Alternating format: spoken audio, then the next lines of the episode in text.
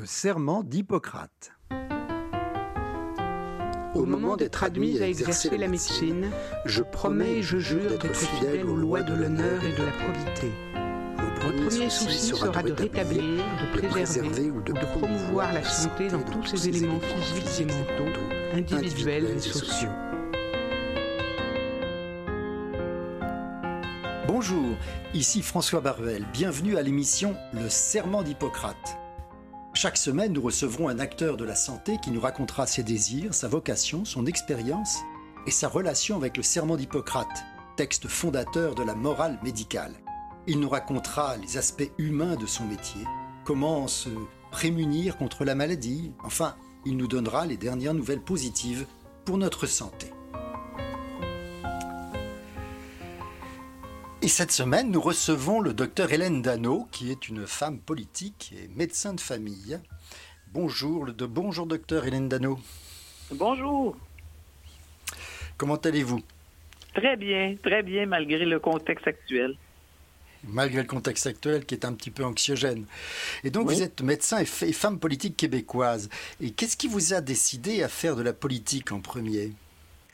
En fait, ça a été euh, plutôt un concours de circonstances parce que euh, mon fils, qui avait alors 9 euh, ans, a été malade suite à des travaux d'infrastructure chez nous dans la ville de Rosemère. Et bon, j'avais à ce moment-là rencontré la direction générale et certains travailleurs à la ville de Rosemère. Puis j'avais demandé certains correctifs au niveau de la santé publique à ce niveau-là et j'ai fait comme un suivi.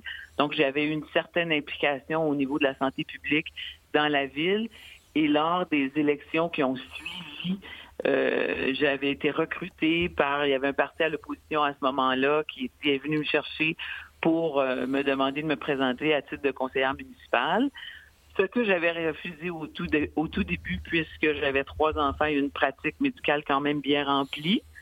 Puis, à force de rencontres, on a réussi à me convaincre que, effectivement, avec les années, les médecins avaient délaissé l'implication euh, publique. Alors qu'autrefois, dans les villages québécois, il y avait le notaire, le médecin qui faisait partie du conseil de ville.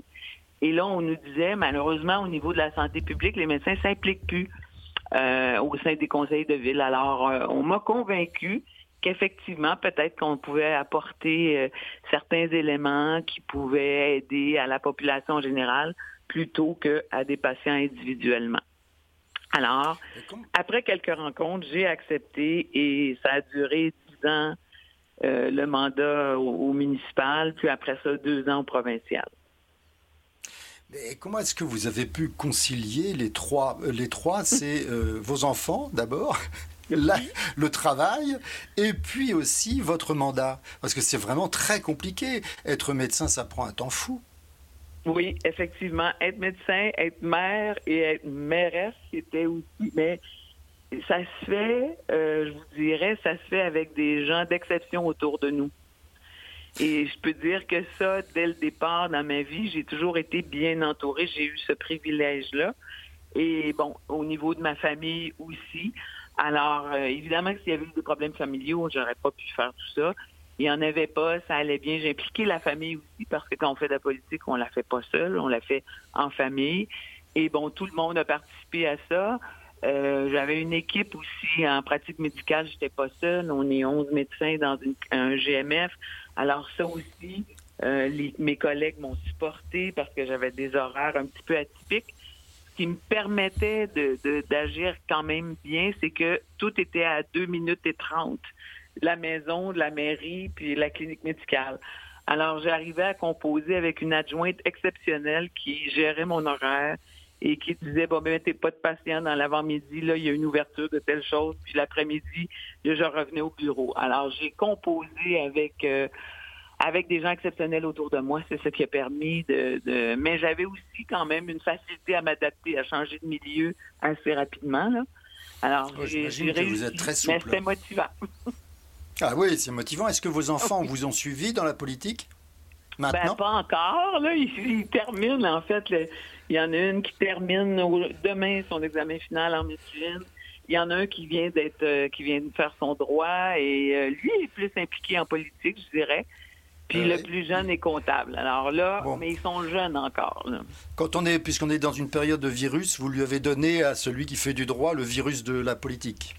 Ah oui, ça c'est sûr. Mais aux trois. Vous ah, que les trois sont très politisés, là, parce que rapidement, jeunes, on écoutait la période de questions à la maison. Rapidement, il y avait les, chez nous, là, il y avait les dimanches soirs où on avait autour de la table des politiciens de la ville qui venaient. Ah, puis on oui, bien sûr, j'imagine. Bon, puis ils ont toujours été impliqués. Quand il y avait ils, ont baigné ils ont baigné dans la politique, ah, en fait. Oui. Ah, bah oui. Ils ont ah, distribué les pamphlets. Il n'y a rien qu'ils n'ont pas fait, là. Puis je les ai impliqués au niveau communautaire parce que, bon, la guignolée, j'ai rapidement, je les ai sensibilisés là, aux causes communautaires qui m'a permis de rencontrer des gens fantastiques, mais à eux aussi, de, de voir qu'il y a des gens qui s'impliquent pour leur communauté, qui sont généreux de leur temps, qui sont tellement bons. Alors ça aussi, pour eux, c'était bien de rencontrer ces gens-là rapidement jeunes. Depuis, euh, donc j'ai regardé sur YouTube vos interventions et euh, je suis tombé sur une qui m'a beaucoup intéressé. C'est en 2012. Vous avez demandé, vous avez demandé en fait euh, à l'Assemblée nationale s'il y avait des progrès pour le nombre des médecins de famille. Vous avez demandé qu'il y ait des progrès. Est-ce qu'il y a eu des progrès depuis? Ben, il y en a. Il y a quand même eu un peu plus, mais moi, je vous dirais dans la région ici, dans les Laurentides, on est encore, euh, on est encore, il, manque encore de médecins de famille, ça c'est certain. Puis il y a une façon de calculer aussi les permis. Je pense qu'on doit s'ajuster. C'est ça, c'est toujours pas fait parce que des gens qui ont des permis de pratique, mais qui sont en pré-retraite, donc qui pratiquent à demi-temps, et, et ça c'est jamais comptabilisé. C'est comptabilisé encore comme des temps pleins. Et ça, je pense que ça fait en sorte qu'on sous-estime le nombre de médecins par, euh, par population. Et il y a des choses à valider, il y a des choses à modifier, je pense. Ça, c'est clair. Oui, c'est. C'est pas terminé, C'est pas terminé, hein, puisqu'en fait, il y a quand même des listes, de longues listes d'attente pour pouvoir avoir un médecin de famille, d'après ce que je vois. régions, oui. Il y a certaines régions qui ont réussi à corriger, où il y a presque plus de patients dans les guichets, ce qu'on appelle les guichets d'accès aux médecins de famille. Mm. Mais il y a encore des régions comme les Laurentides, la Nodière, où il y a encore beaucoup trop de patients qui sont orphelins, qui n'ont pas accès à un médecin de famille. Et ça met une pression énorme sur ceux qui sont en place. Ça met aussi une pression énorme dans les hôpitaux, dans les urgences. Et ça, il faut régler ça. Ça n'a pas de sens. Il y en a une partie qui, à cause de la Covid, n'exerce plus. Son parti même euh, ont, quitté le Canada, ont quitté le Québec. Mhm. Euh, et, notamment, je suis dans ce cas-là, par exemple. Le mien, il est parti. Je ne sais pas très bien comment faire pour en retrouver. Je pense qu'il doit y en avoir, je ne dois pas être le seul, il doit y en avoir pas mal qui, qui, ont, qui sont maintenant orphelins depuis le début de la Covid, depuis mars. Ah, ça, je ne sais pas. Je ne suis pas au courant des chiffres. C'est intéressant de le voir parce que, effectivement, les médecins qui étaient qui sont plus vieux, peut-être qui ont, devancé leur retraite. Mais j'imagine, moi, j'ai pas eu accès à ces chiffres-là. Ça doit exister, là, mais ça va faire partie des réflexions, je pense, après la crise. Est-ce que vous pensez que le système actuel de médecine, le système actuel médical est de bonne qualité? Oui, je pense qu'il est d'excellente qualité. Ça, pour moi, c'est j'ai aucun doute là-dessus. Le problème en est un d'accessibilité. C'est exactement mon sentiment, ça. Ouais, voilà. Une fois qu'on est entré dans le système, ça va. Et, même, je pense qu'on a des, une qualité supérieure. Mais le problème, c'est l'accessibilité. Et mm. ça, ça fait des années que ça dure. Mais il y a, une volonté d'améliorer les choses, mais on dirait que c'est le, le, système est tellement lent qu'on n'arrive pas. Les gens qui ont des bonnes idées, euh, ça, ça aboutit pas. Ça, je trouve ça dommage. Et à quoi c'est dû cette, euh, cet, immobilisme? Ben, tu sais, on l'a un peu vu durant la crise de, COVID. On dirait que les directives se rendent pas. Il y a une lourdeur administrative épouvantable. Il y a de la bureaucratie. Moi, je me souviens des années où tout se décidait à Québec. Mhm. Euh, où, finalement, on avait décidé que là, on allait plutôt redonner des pouvoirs dans les régions. Et là, on avait fait les, ce qu'on appelait les régies régionales à ce moment-là, qui sont devenus des, des, agences de santé, qui sont devenus des CIS. Mais le problème avec tout ça, c'est qu'on n'a jamais réduit la taille du gouvernement central à Québec, du ministère à Québec, puis on a multiplié dans les régions. Et on n'a mhm. jamais donné les, vrais pouvoirs aux régions. Alors, on a tenté une décentralisation qu'on n'a jamais réussi. On a toujours gardé les pouvoirs encore centralisés à Québec, ce qui fait que on a créé une nouvelle couche bureaucratique qui fait en sorte qu'elle n'a pas les pouvoirs d'améliorer dans sa région les choses parce qu'elle doit toujours se référer à Québec. Alors, ce qu'on a fait, c'est qu'on a juste multiplié la bureaucratie et ralenti finalement le processus de décision, ce qui fait que les gens se découragent. Pas compliqué. Je pense qu'il y a un découragement quand tu veux mobiliser, quand tu veux faire changer des choses. Euh, les gens, les gens qui sont de bonne foi, de bonne volonté se découragent et finissent par abandonner. Moi, je l'ai vécu récemment en santé mentale. J'ai tenté de faire changer, d'avoir un petit projet pilote là, dans la région. Et euh, malheureusement, ça a duré un an, vite rencontre avec des intervenants différents à chaque fois. Puis on a finalement, ben, en bout de ligne, rien changé. On n'a jamais obtenu le projet pilote. C'est toujours sur la glace. Ah oui, c'est ça, ça reste toujours sous le coude. On n'y touche pas et on attend, on se dit on va y penser, on va faire avancer un peu les choses un jour. Mais c'est pourtant pas compliqué, mais tu sais, c'est ça. Même les, initiatives, c'est qu'on tue les initiatives qui amélioreraient l'efficacité et l'efficience du système. Et bon, mais malheureusement, on fait du sur place. Le sur place, c'est démontré. Actuellement, c'est pas efficace au niveau de hmm. l'accessibilité. Et moi, absolument. je crois qu'on a suffisamment, il y a suffisamment d'argent dans le réseau. C'est juste qu'il est mal réparti. C'est l'organisation des soins qui est, déficiente. Nous avions déjà des retards dans tout ce qui était intervention chirurgicale, nous, hmm. dans tout ce qui était maladie cardiaque et décompensation cardiaque. Décompensation, c'est-à-dire aggravation des maladies cardiaques. Nous avons reçu il n'y a pas très longtemps un cardiologue qui nous disait que nombreux infarctus du myocarde était passé inaperçu parce qu'en fait, le mhm. malade ne voulait pas aller à l'hôpital. Mais tout ça, on est en train d'accumuler un tas de choses, un tas de retards, et, il y a énormément de, il y a énormément de malades qui ne sont pas traités actuellement. Or, le système de santé était quand même un peu, disons, à flux tendu, pour utiliser un terme d'entreprise. C'est-à-dire qu'en fait, on tombait malade, on était soigné, mais on n'attendait pas trop, et puis il y avait toujours un peu, enfin, c'était vraiment au jour le jour et instantanément. Est-ce que vous pensez qu'on va avoir un jour la possibilité, parce que avec cette résurgence de, de, la Covid, est-ce qu'on va avoir encore plus de retard? Et en ben plus, comment est-ce que ça va se passer maintenant, ça? Ben, Écoutez, on sait qu'il y a 90 000 cas qui n'ont mm. pas été opérés là, depuis le début de la crise. Exact, c'est ça. Ouais. Déjà, avant la crise, on avait de la difficulté à, rentrer, à rencontrer les délais c'est ça que j'appelais flux tendu. C'est ça que j'appelais flux tendu. Voilà, c'est ça. Les délais prescrits, entre autres, pour les cancers. Et là, ça, c'était avant la crise. Là, moi, personnellement, moi, dans ma pratique, j'en ai actuellement. J'ai trois cas de cancer qui attendent toujours d'être opérés. là. C'est terrible, ça. Ben, c'est, non, oui, c'est très, très terrible parce que et euh, oh. j'entendais euh, Dr Champagne, là, qui est le, président des, des hémato-oncologues, dire, ben là, on va on risque d'avoir des gens qui étaient en des cas curatifs qui vont tomber en palliatif. Et, l'angoisse que ça crée, ces gens-là, ce sont des jeunes. Moi, mes trois hmm. cas sont, ont, en moins de 70 ans. Et il n'y a rien à faire. Là. Tout est ralenti. Les, tests diagnostiques aussi sont ralentis. Et ça, on le voit pas. Mais les colonoscopies qui sont reportées, les cas les cas de cancer, il y en a là-dedans. Les cystoscopies, les cas de cancer de, de, vessie aussi sont reportés.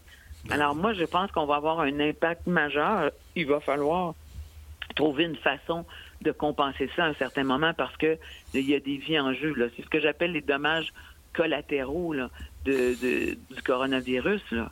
Puis j'espère qu'on va pas trop délester puis qu'on va plutôt regarder ce qui se passe parce que ces cas-là vont être pire que la crise. Quand on dit le remède va être pire que la crise. est-ce que vous pensez, est-ce que vous pensez que c'est dû au manque de médecins, au manque de, de médecins et au manque de matériel, d'infirmières? Moi, je pense pas que les médecins sont sur les dents. Là, ils attendent les ressources. Mais vous savez comme moi, une salle d'opération, ça roule pas tout seul. C'est pas le médecin, pas le chirurgien seul. Il y a besoin des infirmières, il y a besoin. Alors là, à ce moment-ci, on dit qu'on est en pénurie d'infirmières. On est... Mais je m'explique mal tout ça parce qu'avant le COVID, il y avait déjà ça, ça fonctionnait au ralenti, mais ça fonctionnait. Alors, je, pense qu'on manque d'explications parce que là, on nous a dit qu'on a formé 7000 nouveaux préposés aux bénéficiaires, donc on devrait plus euh, devoir utiliser les infirmières du réseau pour les amener dans les CHSLD, ce qui s'était produit lors de la première vague.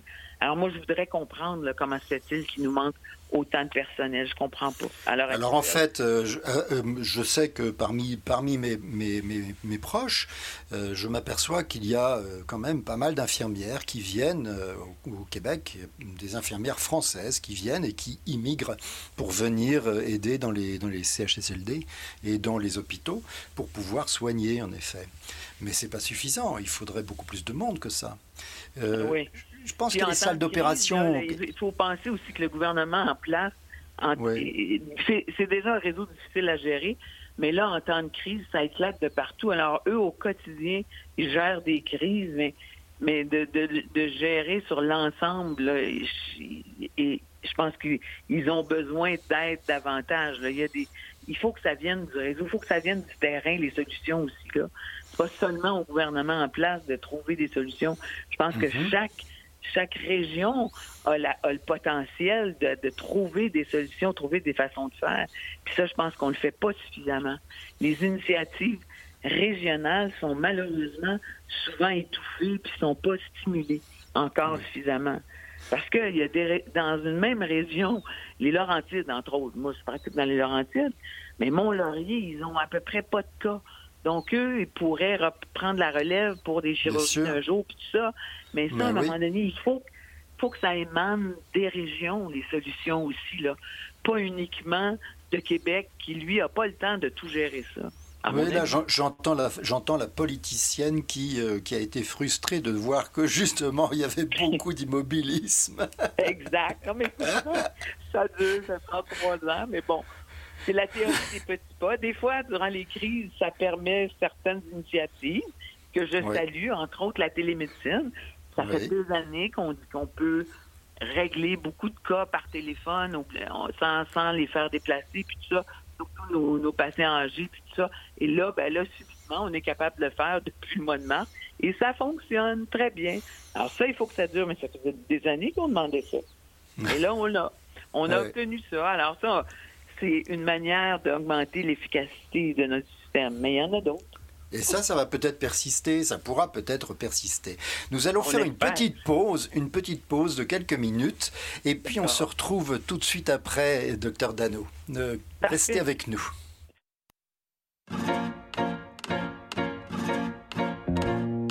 Demain, la lune aura changé de visage. De loin, ce sera le même paysage. Du moins, le croira-t-on, car demain, il y aura tous les changements d'usage. Faut bien, à une heure de l'après-minuit, sortir du dernier rendez-vous. C'est toi qui dis tout ça qui est pour rien. Un poète, ça parle très bien et en images ça redessine des paysages en plein soleil, en plein minuit.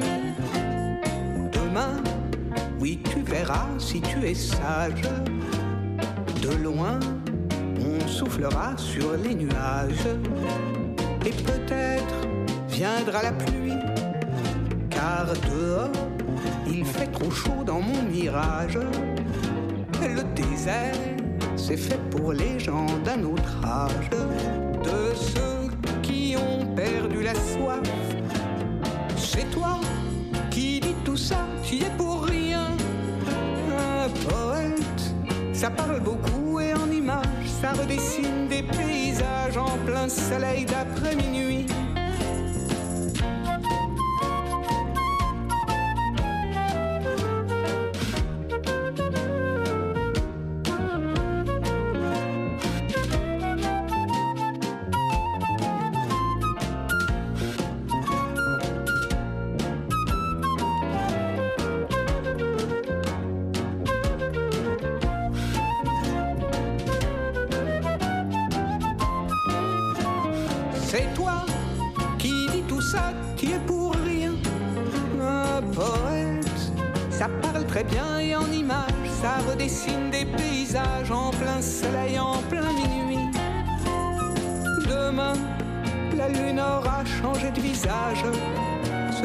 Le même paysage.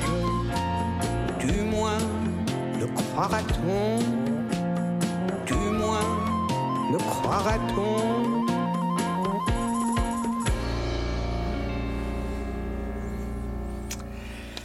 Nous venons d'entendre la chanson Demain de Eva Amaisen et euh, nous sommes toujours sur le serment d'Hippocrate, à l'émission Le serment d'Hippocrate, avec le docteur Hélène Dano, qui est médecin de famille et ancienne mairesse de Rosemère. Vous êtes toujours là, docteur Hélène Dano Parfait, très bien.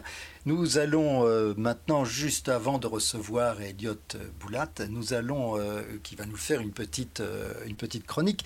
Je voulais vous poser une question qui fâche. C'est la question tabou, la question que personne n'ose, n'ose dire et qui quand même est toujours sur les lèvres. C'est pensez-vous que la rémunération des médecins soit juste?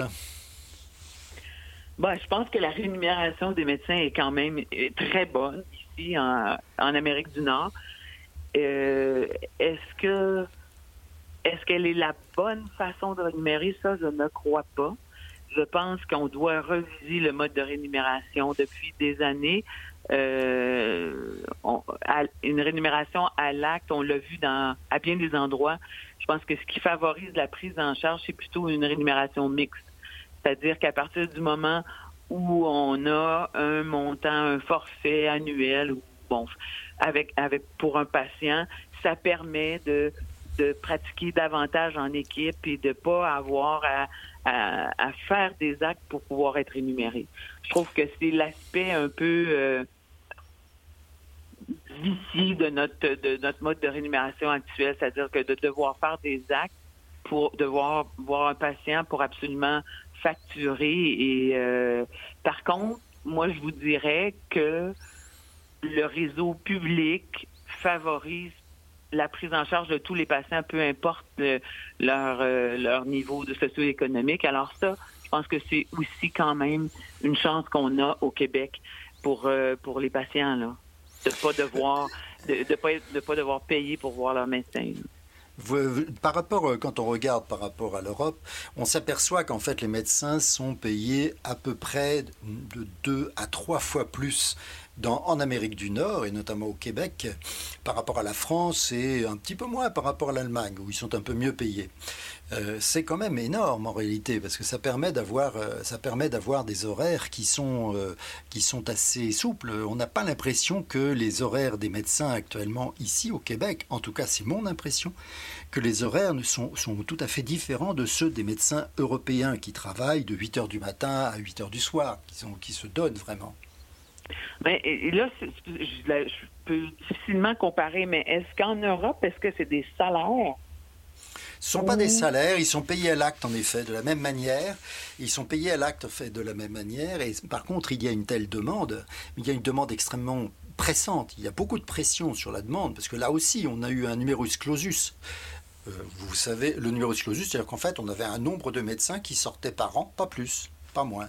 Et ce qui fait que, évidemment, euh, ça, date d'il y a 30 ans, puisque j'étais, moi, dans le premier concours de numerus clausus, et il y avait, en effet, 10% des demandeurs qui étaient euh, élus. Et donc, on s'est retrouvé avec un manque de médecins, un peu comme ici, un petit peu cette situation-là.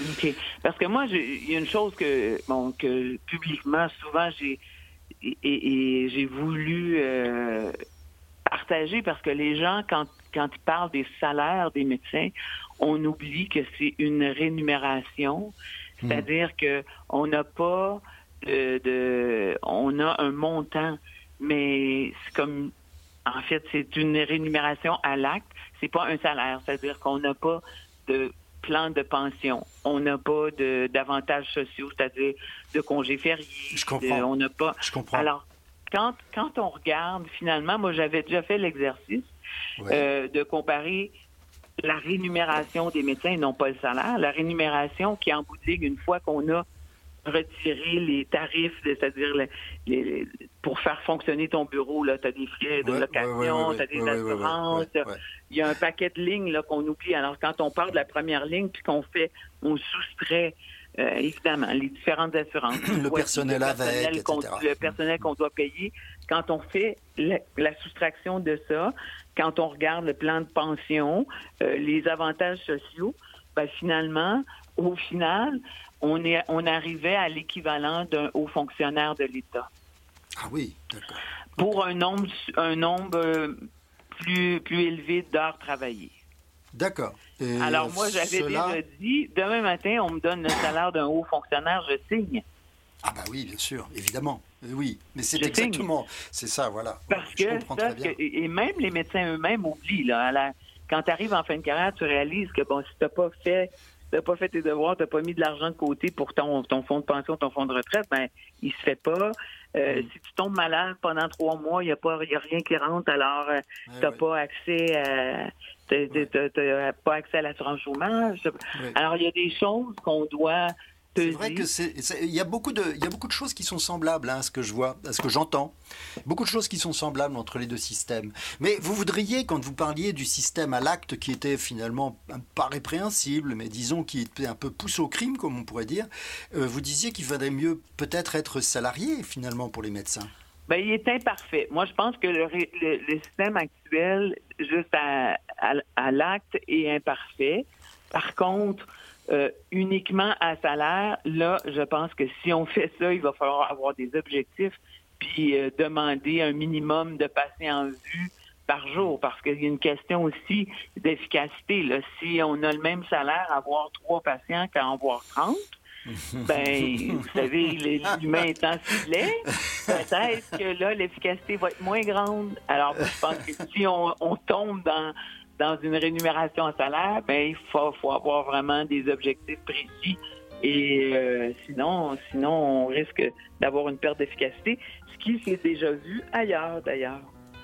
D'accord. On va faire une petite pause encore et on se retrouve tout de suite après, Hélène Dano. Parfait.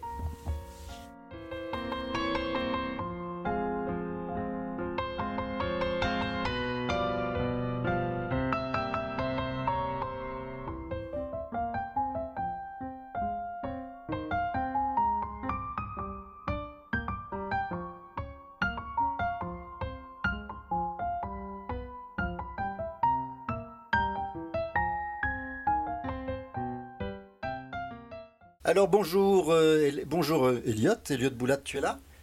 Oui, bonjour. Bonjour Elliot, comment ça va? Bien et toi, Très bien. Euh, donc merci docteur Hélène Dano, médecin de famille et député caquiste. De... Merci beaucoup d'être avec nous. Nous allons avoir maintenant le plaisir d'entendre une, une, chronique médicale historique et historico-médicale de Elliot Boulat, qui est étudiant en histoire à l'UQAM. Alors quel est le sujet aujourd'hui? Aujourd'hui, le sujet, c'est euh, médecine et pouvoir politique au Québec. Ah oui, bravo. C'est bien de circonstances. Eh oui. Bah, je me suis dit qu'en fait, aujourd'hui, euh, on allait parler bah, des liens entre la médecine, les médecins et le pouvoir politique au Québec. c'est une question qui est très, large, hein, car ces liens peuvent être de nature très variée. Il peut y avoir des liens, bien sûr, de coopération hein, entre les médecins et le gouvernement, entre les médecins et la société, euh, une réunion parfois autour de projets politiques, voire même des médecins qui font de la politique. Et il peut y avoir aussi des oppositions, hein, que ce soit des grèves, des divergences sur la vision de ce que doit être le, ce que doit être le, le soin, des résistances parfois potentielles aux évolutions sociales, médicales ou politiques. Donc c'est un sujet qui est très intéressant et qui parfois quand même rythme un peu la vie du Québec sur certains éléments. Euh, par exemple, dès le 19e siècle, il y a des grands débats parce que les médecins prennent une place de plus en plus institutionnalisée et importante dans la société. Et du coup, ça peut amener à euh, des questionnements politiques ou parfois même des résistances. Les députés ont pu à certains moments se montrer hostiles à ces lois cherchant à encadrer et à protéger la pratique médicale au XIXe siècle car les médecins n'ont pas toujours bonne presse.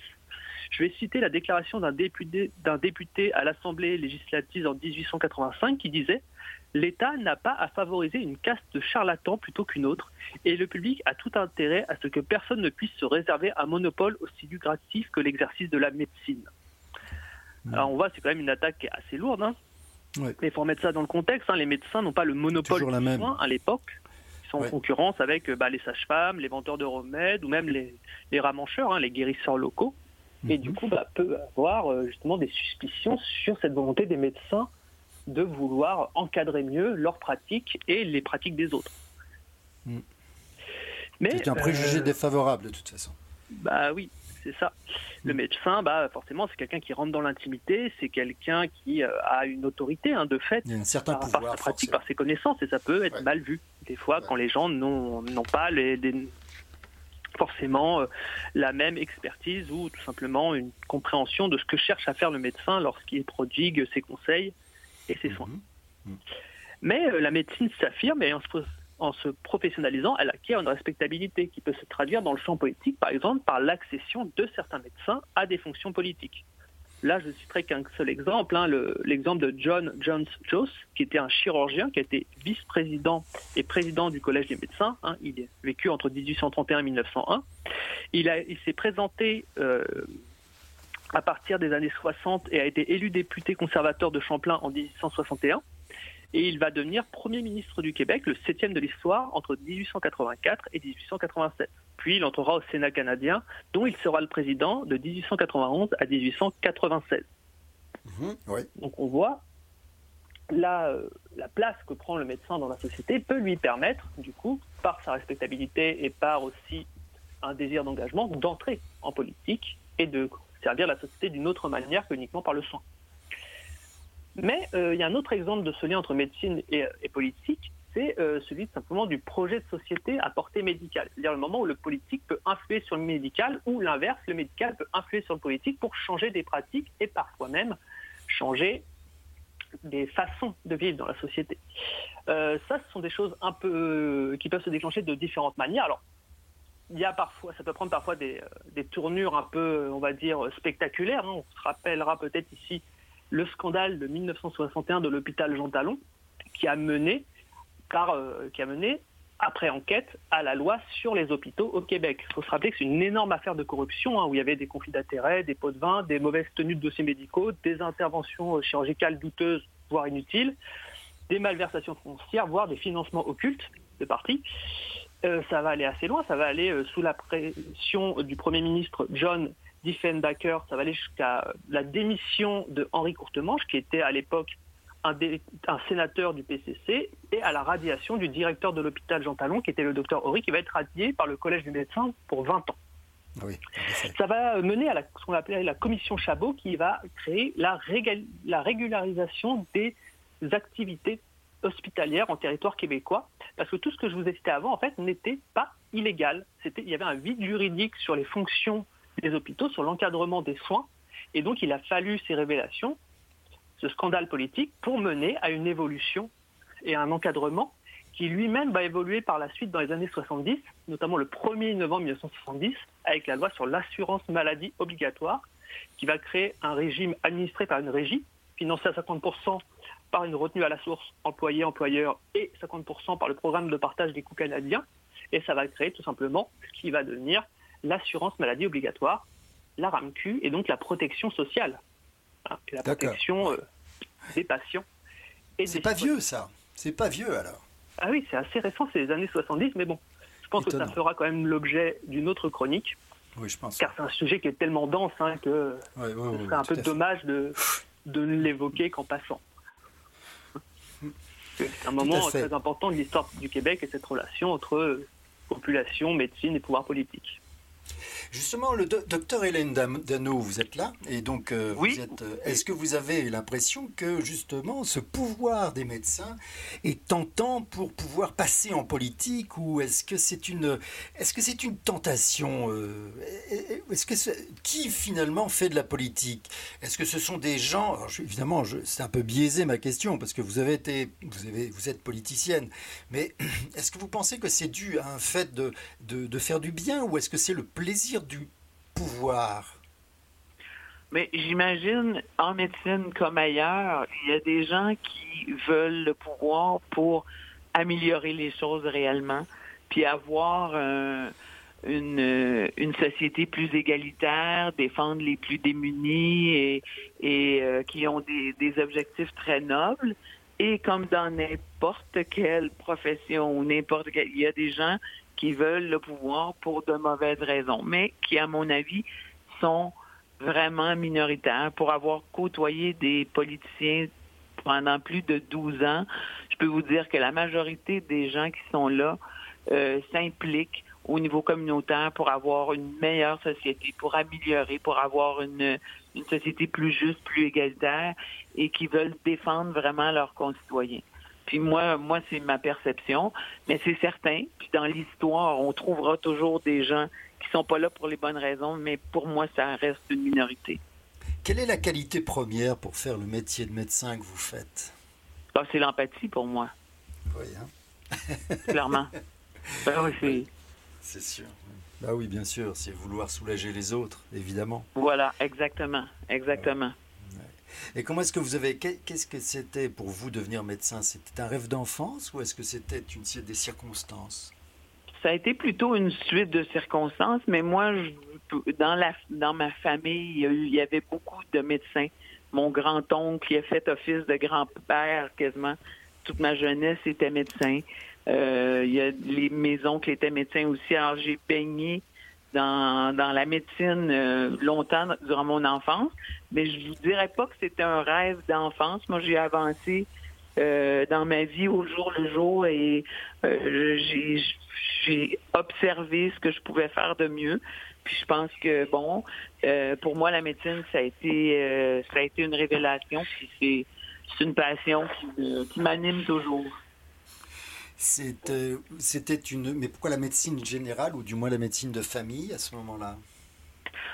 Parce que, bon, le général, le mot le dit bien, c'est parce qu'en médecine de famille, c'est que tu touches à plus, plus, plus de, d'aspects d'une famille, autant l'aspect euh, médical, mais communautaire et social. Que tu retrouves moins en spécialité. En spécialité, tu focuses plus sur un problème, un système, alors qu'en médecine générale, ben, tu touches plusieurs systèmes, mais tu touches aussi beaucoup l'aspect social des gens. Et tant qu'à moi, c'est intimement relié avec l'état de santé des, de, la population. C'est sûr que quand on fait de la médecine générale, c'est vrai que, pour mon, le souvenir que j'en ai, puisque moi j'ai été spécialisé après, c'est vrai qu'on a la sensation de faire en face d'un individu et non pas d'un organe. Exact, tout à fait un mm. individu avec sa famille, parce que souvent on traite le conjoint, les enfants, les... et là on comprend certaines certaines choses. Après 33 ans de pratique, je vous dis qu'on on, comprend vraiment mieux nos patients, puis on comprend mieux l'impact que ça a sur leur santé physique aussi. Surtout que vous voyez en plus les antécédents familiaux, ce que les parents, les parents, les grands-parents, les enfants. Voilà. Et c'est vrai qu'on finit par s'apercevoir que que l'hérédité et les antécédents familiaux ont une grande importance. C'est très frappant. Est-ce que vous avez l'impression que euh, vous avez l'impression que le serment d'Hippocrate est bien respecté d'un point de vue euh, d'un point de vue enrichissement personnel. Alors je serais plus précis. Je dirais, est-ce que vous avez l'impression que avec tout ce qui s'est passé ces derniers temps avec euh, la Covid-19, euh, est-ce que vous avez l'impression que les médicaments ou les laboratoires ont poussé à la roue un peu pour essayer de faire passer leurs propres médicaments et aux dépens finalement de la qualité des soins? Ben, je pense qu'actuellement, il y a encore, et, Dieu merci, il y a quand même une bonne protection du public.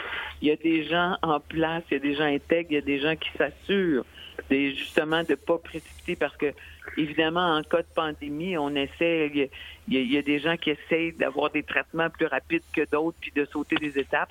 Mais heureusement je pense qu'il y a des barrières surtout au Canada je pense en Europe aussi il y a quand même des mécanismes de protection du public qui sont bien établis puis qui sont là pour rester.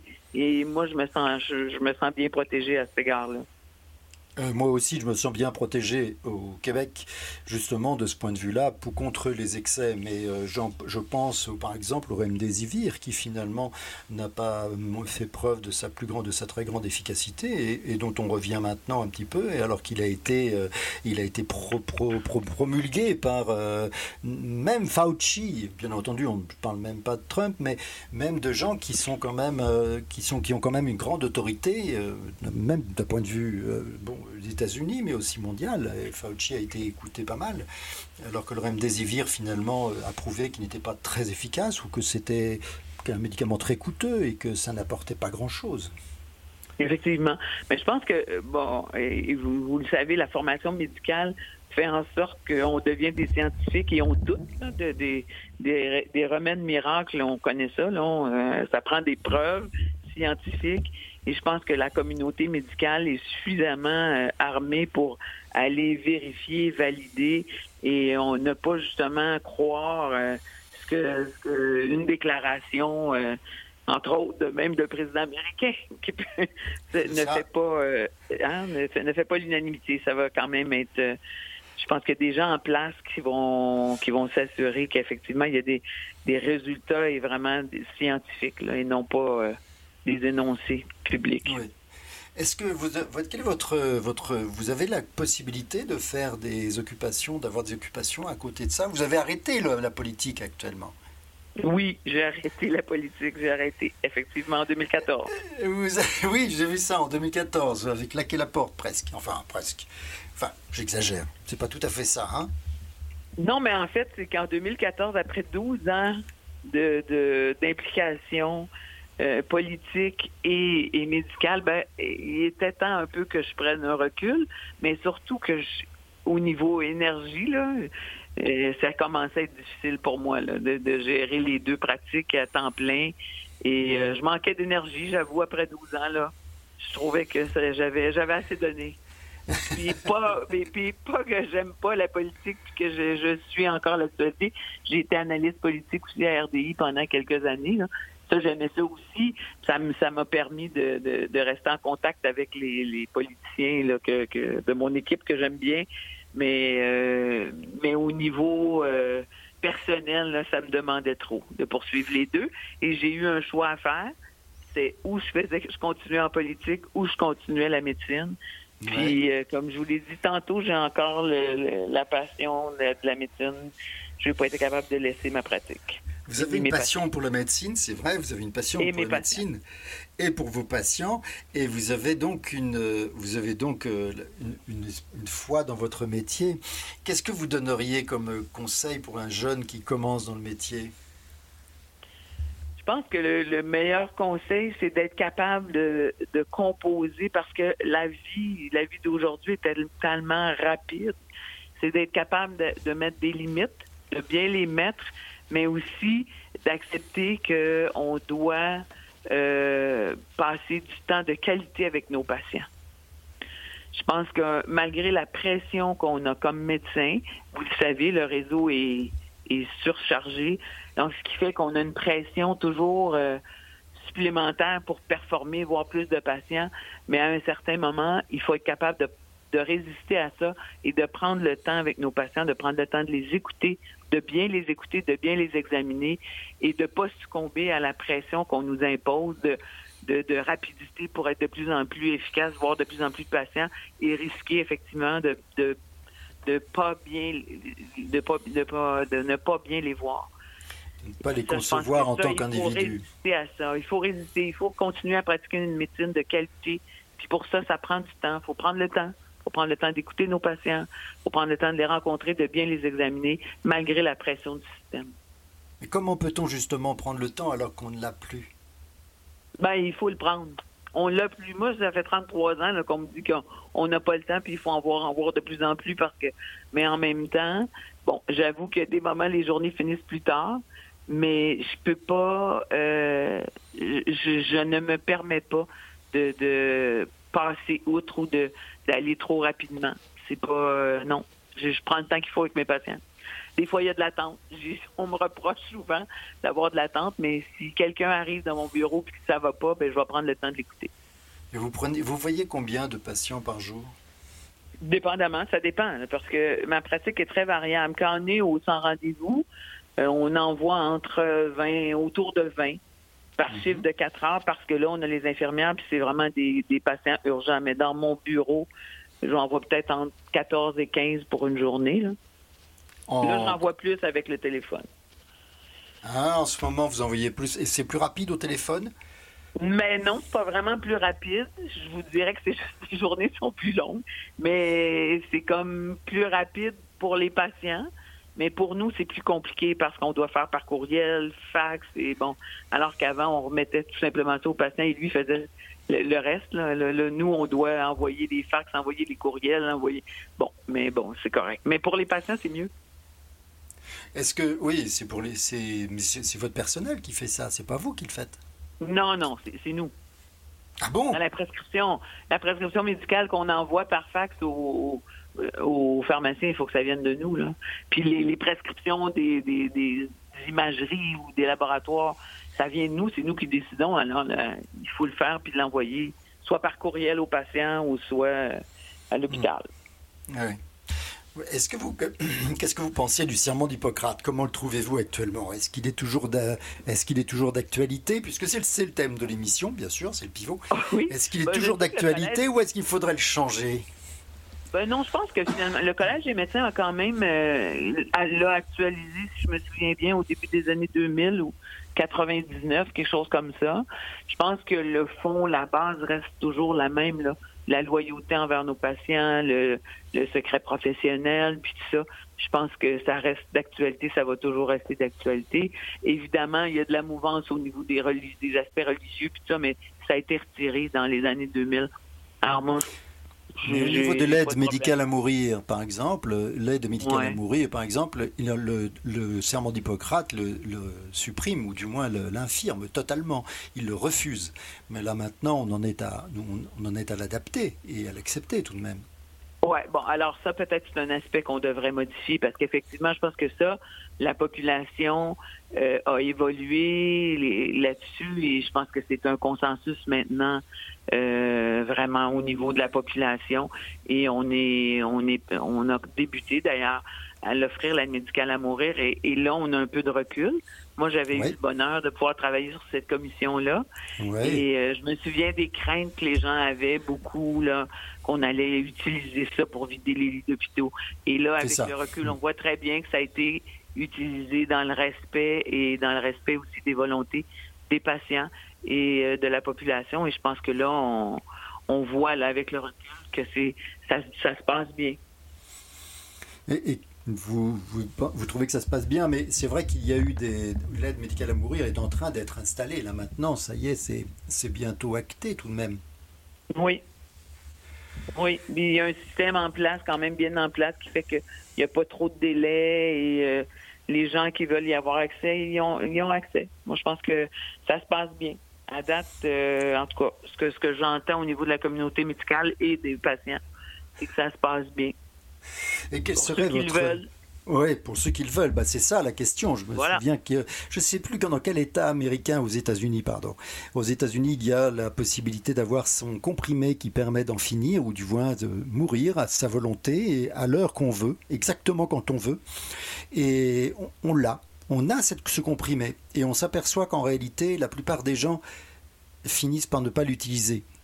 Alors que lorsqu'on prend rendez-vous pour pour, pour, pour, pour l'aide médicale à mourir, lorsqu'on prend rendez-vous pour y arriver, c'est toujours quelque chose d'un petit peu inexorable et ça fait un peu peur, ça, justement. Oui, mais il y a des gens qui sont prêts, qui souffrent vraiment beaucoup et qui sont prêts, puis qui et, qui le font de façon que ça se passe très sereinement avec leur famille. La décision est prise, c'est discuté.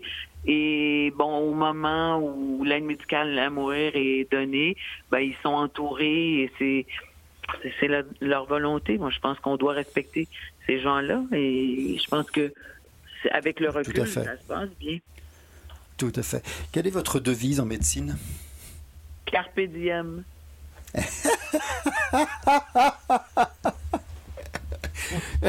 c'est bien vu. Pas juste en médecine, comment dans ma vie. Euh, dans la vie en général, oui, tout à fait. Ah comment voyez, et comment voyez-vous le médecin, le métier de médecin de famille dans 15 ans? Moi, écoutez, moi je pense que c'est encore euh, et de plus en plus, je pense que les médecins de famille ont un rôle à jouer euh, auprès des gens euh, pour aussi remettre certaines ben, la santé physique, oui, j'y crois, mais je pense qu'on doit parler davantage de prévention. On a occulté un peu avec les années la prévention. Puis moi, je peux vous dire, avec le recul, après 33 ans de pratique, après avoir répété 33 ans de temps, fumez pas, mangez bien, faites de mm. l'exercice, je me rends compte que la population d'aujourd'hui est beaucoup plus en forme qu'elle était il y a 33 ans et tout l'aspect médical ben, est amélioré. Et je pense que si notre rôle devient aussi davantage un rôle de prévention, on va arriver à des qualités de vie qui vont être bien meilleures.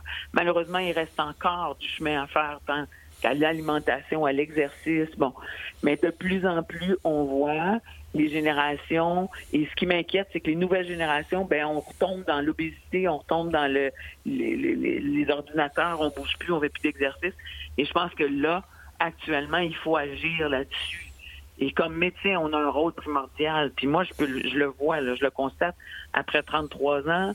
Mes patients qui ont, qui ont bien mangé, qui ont fait de l'exercice, qui ont gardé une vie, euh, des saines habitudes de vie, vont, ont une bien meilleure qualité de vie que ceux qui le font pas. Ça, je pense qu'on a un rôle primordial là-dedans. Et de, avec l'avènement de l'intelligence artificielle, comment est-ce que vous, est-ce que vous pensez que le rôle de la médecine et des médecins, surtout, sera le même d'ici 15 ans? Non, mais je pense qu'il va être modulé. On a des outils, puis, je pense qu'on va avoir des outils intéressants et, qui, nous permettent de moduler la pratique. Bon, je pense seulement toutes les applications là, qui, qui font, euh, qui vérifient le nombre de pas que tu as fait dans la journée, ta pression, puis tout ça. Donc, je pense que la responsabilité au patient va devenir plus importante, ce qui n'est pas une mauvaise chose. C'est-à-dire que le médecin peut aider à, la santé des patients, mais le premier acteur, le principal, ça reste le patient.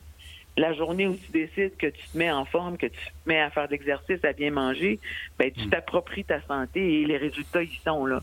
C'est pas ton médecin qui va le faire à ta place. C'est toujours ce que je dis à mes patients. Vous devez, vous êtes un acteur principal dans votre dans votre santé. Mais ça, je pense que l'intelligence artificielle va permettre d'ajouter des outils, mais il reste que le contact humain, l'intelligence artificielle n'y arrivera jamais.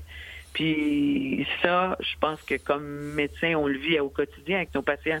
La relation, la relation de confiance, quand les gens finissent par nous faire confiance, être capables de nous dire ce qui les préoccupe, ben ça, l'intelligence artificielle, n'y arrivera pas. Là. Il va rester toujours cette. Puis on le vit actuellement là, avec la télémédecine. Moi, ça me manque. Là le contact humain. Puis je sais qu'il y a des patients que ça, leur manque aussi parce que la réaction n'est pas la même au téléphone que quand quelqu'un est devant toi. Vous l'avez au téléphone ou est-ce que vous les avez euh, par euh, en visio visioconférence? Ben là, on on on mixe la pratique, mais personnellement, j'aime mieux les avoir en personne. Fait. Eh oui, bien sûr. Eh oui, parce que le contact humain reste primordial pour un médecin, pour une, pour une relation médecin-patient. Ça reste à la base un contact humain. Hmm. Est-ce que vous pensez que la vocation... Euh, ça n'arrivera pas, ça. Est-ce que vous pensez que la vocation telle qu'on l'imagine, telle que vous la voyez, est-ce qu'elle vous pensez qu'elle elle persistera ou on va la retrouver chez les jeunes médecins qui vont arriver et vont nous remplacer? Ben, J'espère, mais c'est à nous de leur enseigner. Ouais, c'est vrai. Mhm. Et puis à vrai dire, à vrai dire, c'est quand même quelque chose d'universel puisqu'on se dit que ça existe depuis Hippocrate. Voilà. Donc ça finalement, elle forcément, elle persistera. Je pense que oui, moi. Je ne suis pas inquiète de ça. Ouais, moi non plus, c'est vrai. Mais on aura des outils différents, mais c'est correct aussi. On avance, mais, mais je pense que à la base, ça va rester qu'elle prendra une autre forme, une forme différente, parce que c'est vrai qu'avec euh, avec les éléments qu'il y a, les, les, examens sanguins, les examens automatiques et les examens automatisés et rapides qu'on peut avoir, euh, c'est vrai que la relation avec le malade sera peut-être un peu plus courte et sera peut-être, mais il y aura toujours cette empathie qui sera peut-être bridée d'ailleurs, mais qui sera toujours présente en fait, à mon avis. Effectivement. Je pense que la responsabilité des patients sera plus grande aussi par le fait de leur procurer des outils qui peuvent monitoriser eux, leur, eux-mêmes leur santé. Eux-mêmes. oui, vrai. mais il restera toujours des interrogations d'angoisse, d'anxiété, où on a besoin d'un humain pour nous rassurer ou pour nous guider. Et ça, le rôle du médecin là-dessus va pas changer. Ah oui, c'est vrai. Merci beaucoup. C'est vraiment sur ces belles paroles. Nous allons, ben, nous allons nous quitter, hélas, parce qu'il est déjà, déjà l'heure. Et nous vous remercions infiniment, docteur Hélène Dano. Vous êtes vraiment passionnante et vous êtes un bon médecin à vous entendre. Merci. J'espère. Merci beaucoup. Merci beaucoup et à bientôt. Merci, à bientôt. au revoir. Au revoir. Malheureusement, c'est terminé en effet. Il y a toujours énormément de choses à dire avec tous ces médecins, tous ces soignants. Et, c'est vrai que c'est passionnant de voir que tout le monde, finalement, tous ces gens sont au service des patients. C'est vraiment formidable. Merci beaucoup, merci beaucoup Jean-Sébastien La Liberté d'avoir d'être occupé de euh, cet habillage sonore et puis aussi de la du son. Merci beaucoup à Catherine Bourderon, recherchiste. Merci beaucoup à Elliot Boulat, étudiant et en histoire et même prof. Et nous vous donnons rendez-vous bientôt, la semaine prochaine à midi, pour une nouvelle émission de Le Sermon d'Hippocrate.